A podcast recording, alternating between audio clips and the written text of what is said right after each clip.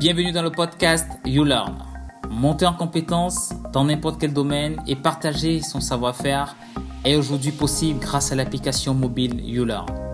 Je suis Stéphane Bianzi, entrepreneur social et je me ferai le plaisir de recevoir ici tous celles et ceux qui souhaitent partager leur retour d'expérience avec le plus grand nombre.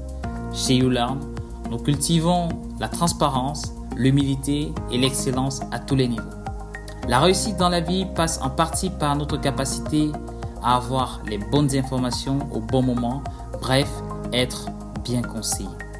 Au cours de ce podcast, nous aborderons des sujets divers et variés qui se veulent être une source d'inspiration et de motivation. Retrouvez ces podcasts sur notre site internet à l'adresse www.youlearn.co et sur toutes les plateformes de podcast. N'hésitez pas à télécharger, partager et commenter ces podcasts. Merci et à très bientôt. Bonjour Laurence. Bonjour Stéphane. Alors, euh, bienvenue euh, dans cette euh, émission de You Learn. Donc, le but ici, c'est de faire part, de partager son retour d'expérience. ça fait six ans qu'on se connaît. On, s'est rencontrés à, à, mm. Besançon lorsqu'on était étudiant. Euh, et aujourd'hui, tu es euh, radiothérapeute à l'Institut de cancérologie de Nantes. C'est bien ça? Exactement. Alors, euh, Laurence, est-ce que tu peux nous en dire un tout petit peu sur ton parcours? D'accord. Alors, donc, je suis donc radiothérapeute à l'ICO de Nantes et j'ai fait ma, ma formation de médecine à Besançon. Oui. Oui. Et euh, donc euh, tout mon internat euh, s'est passé à Besançon. Je me suis spécialisée notamment en onco-radiothérapie. Pour ceux qui ne savent pas, en fait l'idée c'est de traiter les cancers localisés avec de fortes doses de, de rayons localement. Donc ça peut être le cancer de la prostate, le cancer du sein. donc c'est souvent les cancers les plus courants. D'accord. Et, et d'où est venue euh, l'idée de t'orienter vers cette spécialité? Alors c'est vrai que euh, ma démarche était simple, c'est que euh, avant de choisir ma spécialité, j'ai eu à faire des stages et je me suis rendu compte que j'avais vraiment un attrait pour la cancérologie de façon générale parce que au final on est intégré dans plusieurs aspects de la vie du patient il y a non seulement la maladie, il y a le ressenti, il y a aussi le versant des fois même spirituel, parce que quand on a, on a un cancer, on se demande, on se pose beaucoup de questions, et alors qu'on sait, à l'heure actuelle, que le cancer n'est plus une fatalité.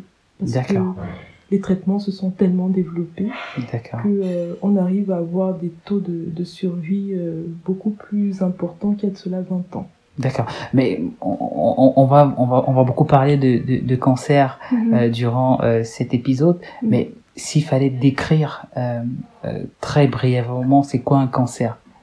Qu'est-ce que tu dirais euh, aux gens qui, qui nous écoutent? Alors, qu'est-ce qu'un cancer? Un cancer, en fait, généralement, c'est le cancer va émerger d'une cellule qui va se proliférer, qui va proliférer euh, très rapidement, qui va se diviser de façon anormale, et je dirais même qu'il ne va pas s'arrêter entre guillemets. Donc, euh, et cette cellule va se diviser encore et encore jusqu'à former donc euh, la tumeur. Et en fait, aujourd'hui, il y a plusieurs traitements. Le premier traitement, c'est la chirurgie, déjà pour enlever justement donc le site, le site cancéreux.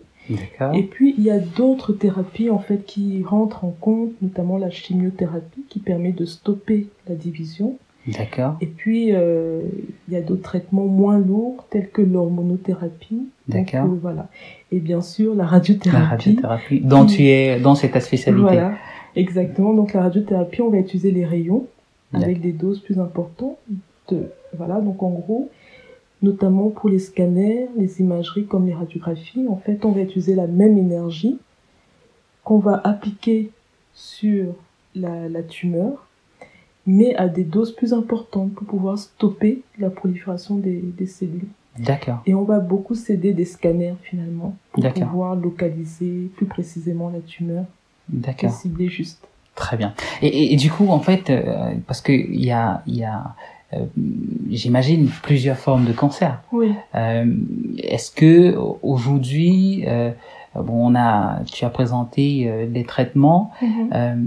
donc ces formes de cancer, comment est-ce que on reconnaît qu'on a un cancer? Parce que euh, Oui. euh, tu as parlé de, de la cellule, Mhm. donc on a tous des cellules. Donc Oui. est-ce que quand est-ce que la cellule devient euh, euh, pathologique Oui. euh, Comment est-ce qu'on reconnaît qu'on est atteint d'un cancer? Parce que j'ai souvent entendu dire dans la société que plus tôt on détecte le cancer, Exactement. mieux on a les chances de, de guérir de son cancer. Donc, comment est-ce que, s'il fallait donner quelques petites astuces, Oui. euh, quels seraient euh, les éléments qui pourraient nous alerter sur euh, Oui. la présence d'un cancer Alors, c'est vrai que le cancer peut toucher plusieurs types d'organes, mais les, les cancers les plus fréquents sont notamment le, les- le cancer du sein, le cancer de la prostate Oui, et les cancers digestifs, notamment du côlon ou alors du rectum. d'accord. Et en fait, généralement, dans ces cancers-là, notamment, on peut avoir des symptômes. Notamment au niveau du sein, il suffit tout simplement, à partir de l'âge de 40 ans, 45 ans, voire plus, se palper régulièrement les seins. Et si on palpe un nodule ou une, une forme inhabituelle au niveau du sein, ça peut motiver une consultation vers le médecin. D'accord. Un nodule, c'est quoi Un euh, nodule, c'est les une boule, Une boule, tout d'accord. ok. simplement, une boule qu'on palpe au niveau du sein et qui nous paraît anormale. D'accord, Donc là, il faut aller, il faut aller consulter. d'accord. Et euh, au niveau euh, de la prostate, c'est l'organe qui est situé juste en dessous de la vessie chez l'homme. Euh, notamment, euh, les patients peuvent être gênés par des symptômes urinaires. Ils vont peut-être aller uriner plus souvent que prévu, la nuit ils vont se lever, ou alors euh, quand ils vont aller uriner, ils vont avoir le sentiment que la vessie n'est pas complètement vidée. Et donc ça, ce sont des symptômes qui, qui arrivent, qui s'installent progressivement. Et justement, il faut pas laisser traîner. Faut vraiment aller consulter parce que le, le dépistage en soi ou alors le diagnostic peut être fait assez facilement. D'accord. Ok. Euh, très clair. Et pour le côlon, c'est un peu plus pour le compliqué? côlon, alors pour le côlon, il peut y avoir euh, une gêne, notamment on va voir du sang. C'est-à-dire qu'on va aller à la scène, on, on peut voir des traces de sang et qui peuvent, si on laisse tarder, euh, qui peuvent devenir de plus en plus, euh, enfin des traces qui peuvent euh, s'intensifier, on va dire. D'accord. Et donc là, pareil, il faut aller consulter. Et généralement, l'examen clinique déjà nous permet de nous orienter, de détecter la, la tumeur en fait. D'accord. Mhm. Alors, euh, on, on parle de, de, de consultation. Euh, on sait, hein, pour les gens qui nous écoutent euh, Oui. dans une partie euh, euh, du monde, Mhm. je pense à l'Afrique, oui, euh, c'est parfois très compliqué oui. de- de- d'avoir accès à, à ce genre de consultation. Est-ce qu'aujourd'hui, on est, à ton avis, suffisamment outillé, du moins les professionnels de la santé sont Mhm. suffisamment outillés pour pouvoir accompagner les patients euh, dans euh, déjà le diagnostic Oui. et ensuite la prise en charge. Est-ce que tu penses que euh, aujourd'hui un médecin généraliste Mhm. euh, pourrait euh, être euh, le premier contact Oui. pour le patient, euh, quitte à ce que celui-ci euh, refaire euh, son patient vers un professionnel euh, pour euh, pousser le diagnostic? Est-ce que Oui. c'est aujourd'hui, euh, on peut dire à un patient qui, Mhm. enfin, une personne qui nous écoute, que si Mhm. vous avez ces symptômes, vous pouvez vous rendre chez votre médecin euh, généraliste Mhm. et il saura quoi faire euh, pour, Oui. pour, pour la suite du, du- de la prise en charge. Alors, c'est vrai que je n'ai pas suffisamment de recul par rapport à finalement l'oncologie euh, dans, dans tous ces pays euh, d'Afrique. Mais euh, ce que je peux dire, c'est qu'un examen clinique bien conduit nous permet déjà de suspecter une maladie euh, cancéreuse, notamment si le patient se sent un peu fatigué, s'il a les symptômes que je viens d'évoquer, notamment. Euh, un, un bon examen euh, du médecin nous permet déjà euh, d'avoir en fait une idée et de lever ou non cette suspicion de, de cancer. D'accord. Après, souvent, les patients qu'on voit venir en consultation, donc notamment j'ai eu j'ai eu affaire à des patients qui venaient de, de l'étranger. Et qui venaient généralement avec euh, tous les examens réalisés dans leur pays euh, d'origine. Il se trouve que euh, très souvent, les, les, les, résultats d'examen relevaient en fait d'un raisonnement clinique vraiment très bien, bien conduit. Super. Voilà, et qui font que, à l'heure actuelle, je pense que on peut vraiment faire confiance. D'accord. Oui, aux médecins cancérologues euh, de ces différents pays, notamment parce que euh, voilà, quand ils viennent, euh, les patients, ils ont déjà un examen, par exemple un scanner, un résultat de scanner. Ils ont des fois aussi l'histologie, parce que quand on a une tumeur, la clé pour poser le diagnostic, en fait, c'est de faire une biopsie localement et d'analyser le tissu pour confirmer que c'est bien une tumeur. Et des fois, ils viennent, ils ont déjà le diagnostic en main. D'accord. D'accord. Et aujourd'hui, euh, puisque tu dis que tu, tu reçois euh, à, dans ton service mhm. euh, à, à l'Institut de cancérologie de, de Nantes mhm. euh, des patients étrangers, généralement, comment est-ce qu'ils te sont adressés, ces patients étrangers? Alors, c'est vrai qu'il y a plusieurs façons. Des fois, c'est déjà arrivé que des contacts m'appellent en me référant, en me posant la question, me disant que voilà, ils ont un proche qui vient de tel pays, euh, notamment euh, d'Afrique, et qu'ils souhaitaient, ils souhaiteraient avoir un avis. Donc euh, des fois, je les reçois en consultation dans ce contexte. L'autre contexte est que les patients viennent spontanément en consultation avec tous ces éléments D'accord. Mhm. Et, et, du coup, en, en termes de prise en charge, mhm. euh, comment se fait le relais entre le relais, euh, le relais d'information, l'information médicale euh, entre l'équipe de. Nantes et celle du pays dont le patient est, est originaire C'est vraiment là le nœud du problème, c'est-à-dire que Souvent, ce sont des patients qui viennent et malheureusement, on n'a pas toujours le contact de l'oncologue qui a, pris en charge le patient dans son pays d'origine. Et, euh, et, des fois, on perd de précieuses semaines, de, des, précieux jours, parce qu'il faut euh, avoir l'information euh, de la part de l'oncologue qui est sur place. Euh, notamment aussi, il faut savoir si le traitement qu'on veut proposer, notamment à Nantes, il pourrait être proposé dans le pays d'origine et l'information est souvent très et très souvent manquante. D'accord, ok. Donc. Euh... D'accord. Et, et, en, et en termes de coût, parce que le cancer, ça reste euh, ça reste un sujet tabou euh, dans la société, ça il faut le dire. Euh, les gens n'en parlent pas. Euh, je pense qu'aujourd'hui on parle plus facilement du paludisme que d'un cancer. Euh, pourtant, de ce que tu, tu présentes là, j'ai l'impression qu'il y a, il y a des traitements qui existent. Euh, et que les gens devraient plus s'informer, s'éduquer mhm. et se donner des moyens hein, pour pouvoir guérir trouver la guérison. Mhm. Euh, du coup, ben, j'ai l'impression que, euh, parce que c'est de la chimiothérapie, euh, la radiothérapie, on, parfois on fait recours à la, chirurgie. Mhm. en termes de coûts, ça, ça, doit représenter un, sacré budget. C'est vrai que à l'heure actuelle, en tout cas, les, les traitements proposés peuvent être assez coûteux, notamment la chirurgie ça peut, les prix varient en fait euh, d'un, d'un, centre à l'autre, d'un pays à l'autre, euh, d'un professionnel à l'autre aussi, parce que les honoraires peuvent différer. Donc euh, généralement, ça peut aller jusqu'à des milliers d'euros. Alors en Europe, surtout en France, on n'a pas cette notion du prix, puisque très souvent les patients ils sont couverts. D'accord. Ils ont une couverture sociale qui permet de, qui permet notamment de, de couvrir en fait l'ensemble des frais. Mais par contre, pour les, les patients qui viennent de l'étranger, là, ça devient un peu plus compliqué parce qu'ils sont souvent confrontés à des factures, euh, enfin, oui, où le prix est très élevé, voilà, où on peut aller euh, des fois, des, enfin, ça s'élève à des milliers d'euros.